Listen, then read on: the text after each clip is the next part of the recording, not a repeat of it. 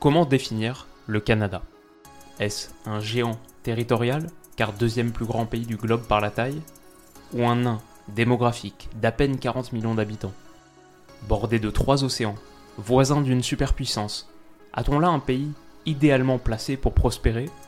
Ou au contraire, un peuple trop isolé, prisonnier de sa banquise, condamné à souffrir d'un climat féroce? Au fond, cette colonie britannique, devenue cousine américaine, pose une question qui tient en quatre mots. Comment trouver sa place? La réponse est plus longue mais plus claire, car cette terre du grand froid a relevé le défi et est aujourd'hui un pays accompli, une nation plurielle, à la trajectoire enviée, dont le football s'est inspiré. Lui qui, après avoir longtemps vécu dans l'ombre de son frère, trouve aujourd'hui sa place au soleil. Oui, au Canada la joie, font même la plus dure des neiges.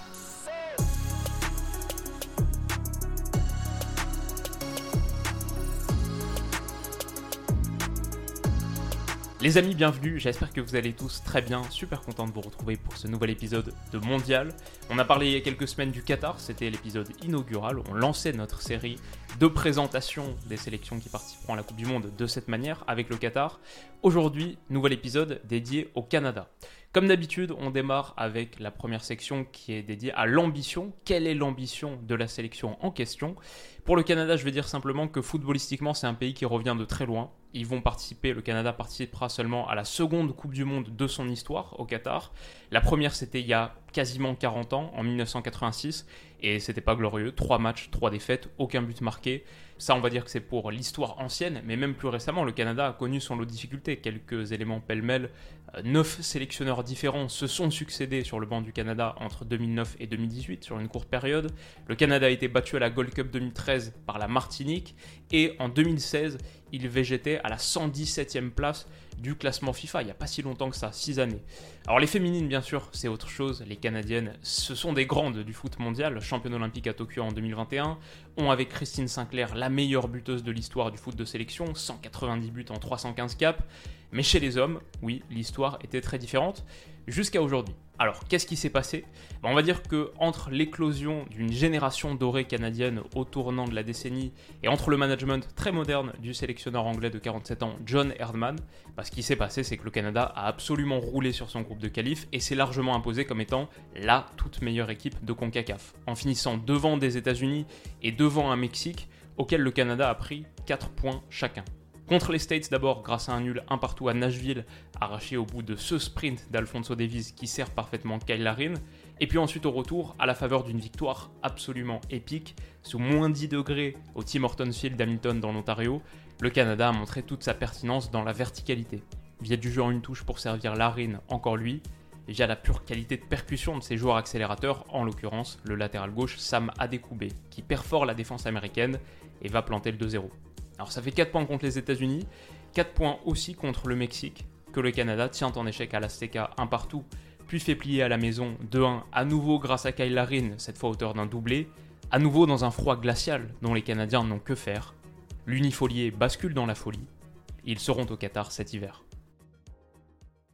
Donc voilà pour l'ambition, on imagine un Canada entre deux pôles, celui du plaisir simple de retrouver ce stade compétitif, la première Coupe du Monde depuis 40 ans, la seconde de ton histoire, et le pôle un petit peu plus ambitieux, le niveau de performance récent nourrit cette ambition, c'est peut-être la meilleure position dans laquelle être, confiant en tes capacités, mais pas le même niveau de responsabilité, lourd, écrasant, que d'autres sélections.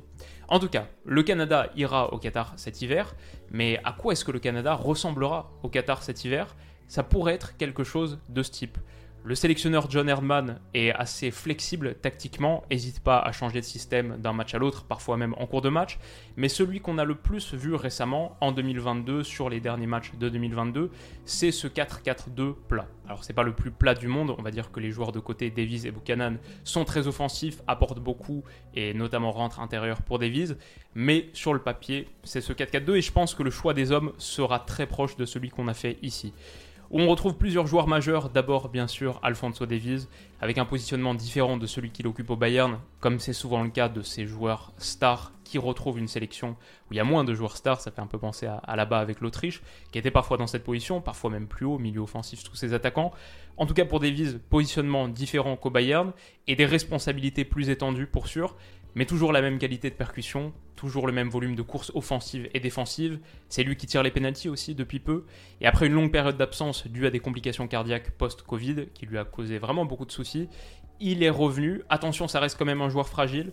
J'ai vu qu'il a raté le match de ce week-end contre Bochum, par exemple, à cause d'un petit souci musculaire. Voilà. Attention sur ce point, mais quand fit, il est de loin le meilleur joueur du Canada. Il faudra qu'il soit fit et là cet hiver. C'est un très très gros point évidemment pour cette sélection. En pointe aussi, donc on parle d'Alfonso Davies, mais en pointe aussi, on a un système à deux où on retrouve la paire Jonathan David et Kyle Larin. Alors, Jonathan David, on connaît son registre, évidemment, on connaît ses grandes qualités, c'est un buteur hyper mobile, très intelligent, qui évolue à peu près de partout, sur la largeur, qui décroche également, qui prend la profondeur. Donc très mobile, hyper intelligent, très bonne compréhension du jeu et de l'espace. Volontaire à la pression aussi, j'en avais fait un segment il y a quelques mois, il était dans le top 10% des attaquants des 5 championnats européens qui pressaient le plus, et il a que 22 ans. Pour Kyle à sa droite, même si souvent les deux permutes ne sont pas forcément fixés à un gauche, à un droite, pour Kyle à ses côtés en tout cas, lui est plus expérimenté, 27 ans, une cinquantaine de sélections, et avec 24 buts, il est le meilleur buteur de l'histoire du Canada. Pas de beaucoup, David en a 21, mais pour l'instant, c'est Kyle Larin. C'est un joueur qui vient d'être transféré à Bruges depuis Besiktas, ça c'était il y a quelques semaines. Il est sûrement en train de vivre le pic de sa carrière, c'est un très très bon finisseur. Sûrement un buteur moins complet que David, peut proposer moins de choses, mais les deux forment une paire assez intéressante. Je dirais même qu'on a un quatuor offensif très intéressant, au-delà de David, de Larine et d'Alfonso Davies. On a un quatuor offensif très très sympa, avec le joueur que j'espère voir le monde découvrir cet hiver au Qatar. C'est l'ailier virevoltant de 23 ans, Tejon Buchanan. Alors c'est aussi un joueur du club Bruges depuis l'hiver dernier, donc 6 mois en gros de plus que Kyle Larin. Un super joueur de percussion capable de faire de belles différences sur son côté, pas un mauvais jeu de tête non plus. Vraiment, avec ces quatre gars-là, l'axe Davies, David, c'est le plus fort, le plus connu, mais Larine, Buchanan, attention aussi. Avec ces quatre gars-là, le Canada a des armes pour faire très mal offensivement et a aussi de la mobilité pour presser. Donc c'est super intéressant. Et c'est aussi intéressant plus bas aussi. J'aime bien la base de l'entrejeu également. Peut-être que vous connaissez déjà celui qui est, on se risque pas trop en le disant, le talisman de cette équipe depuis quasiment deux décennies. Atiba Hutchinson, 39 ans, un morceau d'histoire à lui tout seul, une centaine de sélections, c'est le joueur le plus capé de l'histoire du Canada. Il a été élu six fois joueur canadien de l'année avant, on va dire, l'éclosion de la génération dorée. C'est un baroudeur européen, Copenhague entre 2006 et 2010, le PSV Eindhoven entre 2010 et 2013, puis Besiktas, bien sûr, depuis quasiment 10 ans maintenant. Voilà, Hutchinson, c'est le papa de cette équipe. Et aussi niveau stylistique, je dirais que c'est le référent sur la phase de préparation, le métronome, si on peut dire ça, pour évoquer un style assez sobre, distribution, faire jouer les autres via des ballons simples, et aussi beaucoup couvrir les espaces, couvrir la profondeur, permettre les déplacements verticaux de son partenaire de l'entrejeu, qui est beaucoup plus porté vers l'avant que lui. C'est Steven Eustachio, qui est un joueur super intéressant, qui me plaît beaucoup aussi. C'est un joueur du FC Porto depuis un an et demi pas titulaire là-bas, mais de vraie qualité de distribution et de projection qu'il montre à l'envie avec le Canada. C'est un joueur qui est plus box-to-box que Chinson et qui est un bon tireur de coups de pied arrêtés, notamment quand ils sont côté gauche. Enfin, je dirais, un gars qui trouve totalement sa place dans les mouvements offensifs, particulièrement verticaux du Canada. Enfin, sur la ligne de défense, si on part sur une défense à 4, on va dire que les latéraux Sam Adekoube et Alistair Johnston ont de grandes chances d'être titulaires. Et via leur mouvement offensif, particulièrement l'apport offensif de Sam Adekoube, que j'aime bien, le Canada réussit aussi à avoir cette projection sur les côtés, notamment quand Davies rentre intérieur, ce qu'il fait régulièrement, et c'est assez intéressant. Maintenant, si on doit parler du meilleur joueur de cette ligne de 4, c'est dur, je pense, de mentionner quelqu'un d'autre que Kamal Miller, un défenseur central gaucher qui joue au CF Montréal comme Alistair Johnston, qui peut jouer défense à 2, défense à 3. Voilà, c'est un central relanceur de 25 ans, vraiment très à l'aise, balle au pied, qui trouve plein de ballons verticaux intéressants pour faire progresser le Canada. Puis bien sûr, défensivement, c'est très costaud aussi, donc on va dire un rempart avec de belles qualités techniques. Je dirais pas forcément la même chose en revanche du gardien Milan Borjan, qu'on connaît, oui, si, c'est, souvenez-vous peut-être, le gardien de l'Étoile Rouge de Belgrade qui avait encaissé ce double coup franc de Neymar il y a quelques années, quoi, 4 ans maintenant. Mais Borjan a rapporté tellement de points sur sa ligne qu'il sera sans conteste le gardien titulaire au Qatar cet hiver. Millions of people have lost weight with personalized plans from Noom, like Evan, who can't stand salads and still lost 50 pounds. Salads, generally, for most people, are the easy button, right? For me, that wasn't an option. I never really was a salad guy. That's just not who I am. But Noom worked for me. Get your personalized plan today at Noom.com. Real Noom user compensated to provide their story. In four weeks, the typical Noom user can expect to lose one to two pounds per week. Individual results may vary. Si on doit citer quelques autres gars qui auront sans doute un rôle à jouer, entre autres, parce qu'il y en a plusieurs, déjà je dirais au milieu Jonathan Osorio, qui est pas loin d'un rôle de titulaire, Marc-Anthony Kay aussi. À voir en fonction du système, peut-être qu'ils le seront. Puis ensuite, j'aurai quand même un petit mot pour le vétéran Junior Hoylett, qui est un de ceux avec Atiba Hutchinson et qui a connu la période précédente. Et puis peut-être la future pépite de 3, ce que j'espère, le petit Ike Ugbo. Donc voilà grosso modo pour les hommes, mais juste mentionner quelques joueurs individuellement, c'est une toute petite partie de l'équation. Collectivement, comment est-ce que ce Canada joue? Et là, ce que je veux dire, c'est que regarder des matchs de ce Canada, c'est une expérience très plaisante. Pour avoir vu via Instat quasiment tous leurs mouvements offensifs des deux dernières années, il y a une abondance de belles choses. Le premier but contre le Salvador, par exemple, avec ce jeu en une touche dans la surface, c'est pas une action isolée. On retrouve cette qualité dans les petits espaces ici contre les États-Unis, avec de la verticalité permise par le jeu en une touche. Davies et ses mouvements intérieurs pour aller servir dans la profondeur des vides, c'est un axe fort, comme là on le voit avec le second but contre le Suriname. C'est une équipe qui finit bien. Je dirais aussi que l'obsession nord-américaine que j'ai constatée, en tout cas je ne sais pas à quel point elle est avérée, mais moi je vois une obsession nord-américaine pour le build-up, la phase de construction. Bah, cette obsession, elle se sent bien dans ce que produit le Canada. Ça donne des séquences de build-up, donc vraiment sympa. On sent une équipe qui est très appliquée et intelligente dans cette phase du jeu. Une équipe qui réfléchit et qui met le niveau d'énergie nécessaire pour exécuter ses idées. Parce que je dirais la construction, c'est la réflexion et c'est la vision, mais c'est aussi les efforts pour tout simplement se déplacer dans les bonnes zones, pour toujours offrir une solution verticale au porteur, pour toujours avoir un troisième homme auquel tu peux remiser. Et ce qu'on constate, c'est que le Canada fait ça très bien. Je pense que cet hiver, il y aura de quoi se régaler sur leur sortie de balle, et je fais même le pari que le Canada sera une des équipes les plus abouties du tournoi dans ce secteur. D'autant plus que la construction bien léchée, c'est pas forcément quelque chose qu'on retrouve beaucoup dans le foot de sélection. Le temps passé ensemble sur les terrains d'entraînement est souvent trop court pour construire des automatismes durables. Là, on voit que John Herdman et son staff ont vraiment bossé cette phase du jeu et le résultat est parfaitement concluant. Mon seul point d'alerte, c'est que face à une sélection qui s'est pressée, et bon, là typiquement il n'y en a pas tant que ça, la pression ça demande beaucoup de coordination et de temps passé ensemble, donc il n'y en a pas tant que ça dans le foot de sélection, mais admettons, un pays qui saurait presser, bah là je trouve que le jeu au pied de Milan Borjan pourrait être un problème, parce qu'il est vraiment un gardien traditionnel sur ce point, quand le Canada repasse derrière et tente de l'inclure dans son circuit de préparation, ça finit plus de la moitié du temps, et encore ça c'est conservateur, franchement 70-80% du temps facile, ça finit en dégagement, parfois comme ici, alors qu'il a du temps, il a de l'espace, il a même une supériorité numérique à exploiter sur son côté. C'est d'autant plus un problème que même son jeu long est pas fou. Parfois, il y a des ballons rendus très dangereux qui peuvent un peu saboter ce que le Canada fait d'intéressant dans sa moitié de terrain. Attention là-dessus. Et même si Borian a fait gagner des matchs parce qu'il produit sur sa ligne, je vois un monde et notamment un horizon 2026 où le Canada devient encore meilleur en se trouvant un gardien qui est plus jeune, plus moderne, nettement plus à l'aise avec ses pieds. Pourquoi pas Crépeau ou Sinclair. Donc voilà pour la phase de préparation. Maintenant, ce qui est cool avec ce Canada, c'est qu'une fois qu'ils ont progressé, une fois qu'ils sont sortis de leur moitié, bah, ils arrivent dans la zone du terrain où ils ont tous leurs meilleurs joueurs. Typiquement, Alfonso Davies pour le Canada, c'est pas un latéral gauche de préparation ou de construction, c'est un milieu offensif qui prend très souvent l'intérieur. C'est un vrai joueur de dernier tiers. Donc si tu peux faire ton beat-up sans lui, ce que le Canada fait, bah tu te retrouves généralement avec lui, avec ton meilleur joueur, dans la zone qui compte le plus en football. Et un Alfonso Davies, un Fonzi qui se retrouve face au jeu, qui peut accélérer face au but, qui peut combiner avec son coéquipier Jonathan David, bah ça, il y a plus de la moitié des sélections qui seront présentes cet hiver qui rêveraient d'avoir ça dans leur arsenal. En plus de ce qu'apporte, comme on l'a dit, Tejon Buchanan, Kyle Larin ou la paire Hutchinson-Eustachio, peut-être Osorio aussi le Canada est bien loti. Donc voilà en gros pour les quelques éléments techniques qui m'ont interpellé. Mon avis final maintenant, qu'est-ce que je pense de ce Canada?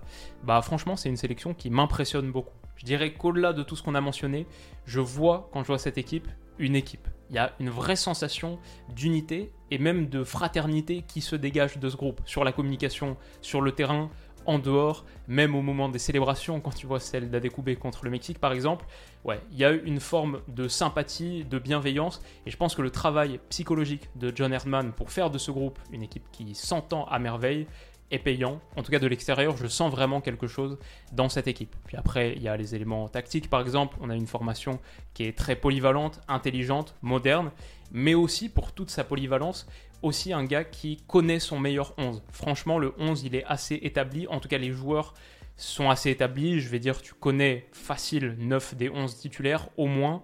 Et ça aussi, c'est une force avant d'aller disputer une compétition internationale. Donc ouais, beaucoup de choses qui me plaisent. Forcément, le groupe est compliqué, si vous ne l'avez pas vu. Belgique, Croatie, Maroc, c'est sans doute le groupe de la mort. C'est un groupe hyper équilibré, hyper homogène. Attention aussi, il y a des petites histoires de compensation qui traînent la rémunération autour de les primes de Coupe du Monde. En gros, j'ai vu qu'avec la fédération canadienne, il y avait eu un peu bisbee. Euh, il y a un match amical notamment qui a été boycotté par les joueurs. Il faut faire attention à que tout ça ne s'envenime pas trop, qu'il n'y ait pas un contexte extra-sportif pesant. Et attention aussi peut-être à ne pas tirer trop d'enseignements des performances qui sont réalisées en zone CONCACAF, qui reste quand même d'assez loin la quatrième seulement, la quatrième meilleure confédération, derrière UEFA, CONMEBOL, CAF. Même honnêtement, ça se bat avec l'AFC, avec la confédération asiatique. Quand tu affrontes des équipes dont les gardiens sont capables de ça, ça doit quand même un peu inciter à la prudence, surtout quand tu t'apprêtes à jouer Belgique, Croatie, Maroc en l'espace d'une semaine. Donc voilà mes petits points de réserve. Maintenant, comme j'ai dit, quand je vois le Canada, je vois un collectif performant, plusieurs individualités de vrai top niveau, surtout la paire David, Buchanan qu'on va découvrir, un 11 qui clique bien ensemble, qui a trouvé cette alchimie, un état d'esprit partageur, généreux, une vraie osmose, et puis même niveau tactique, une maturité qui fait que tu es capable de jouer un foot moderne alors que tu joues le foot de sélection. Tu joues la pression, tu joues la relance bien construite. Ça, je pense que ça peut détonner, ça te rapporte un niveau de performance, on l'a vu. Au mondial, ça peut faire mal. Et ça, ça me parle beaucoup aussi. Si je devais me risquer un petit pronostic, donc, je dirais, et ce sera forcément à la surprise générale pour une équipe qui sort après tout du chapeau D, chapeau 4, qui retrouve la Coupe du Monde pour la première fois depuis 36 ans, je dirais que le Canada va sortir de cette poule, va sortir du groupe de la mort. Peut-être que la bonne chose aussi, c'est que quand tu une poule qui est aussi difficile et homogène, bon, tu te dis que tout le monde risque de se prendre un petit peu des points par-ci par-là. Il peut y avoir des nuls. Un nul, c'est toujours une meilleure chose qu'une victoire. Ça rapporte que deux points à des rivaux, à des concurrents, plutôt que trois quand tu fais la somme. Donc, euh, ouais, je dirais le Canada va sortir de cette phase de groupe. On verra sur les épisodes suivants aussi, Belgique, Croatie, Maroc. Peut-être que la vie peut changer, c'est pas définitif, mais pour l'instant, je vois une équipe qui est capable de le faire. Alors, aller plus loin, je sais pas, parce qu'en huitième, si le Canada va en huitième, il y a des chances que ce soit Espagne ou Allemagne, ce serait assez, assez costaud aussi. Mais on n'en est pas là. Et en tout cas, il y a une équipe qui sera intéressante à suivre. Ça, c'est le prono que je suis sûr de remporter. Voilà, je vous remercie chaleureusement d'avoir regardé cette vidéo. J'espère que ça vous aura plu, que ça vous aura permis d'apprendre 2-3 trucs par rapport à cette fantastique sélection canadienne.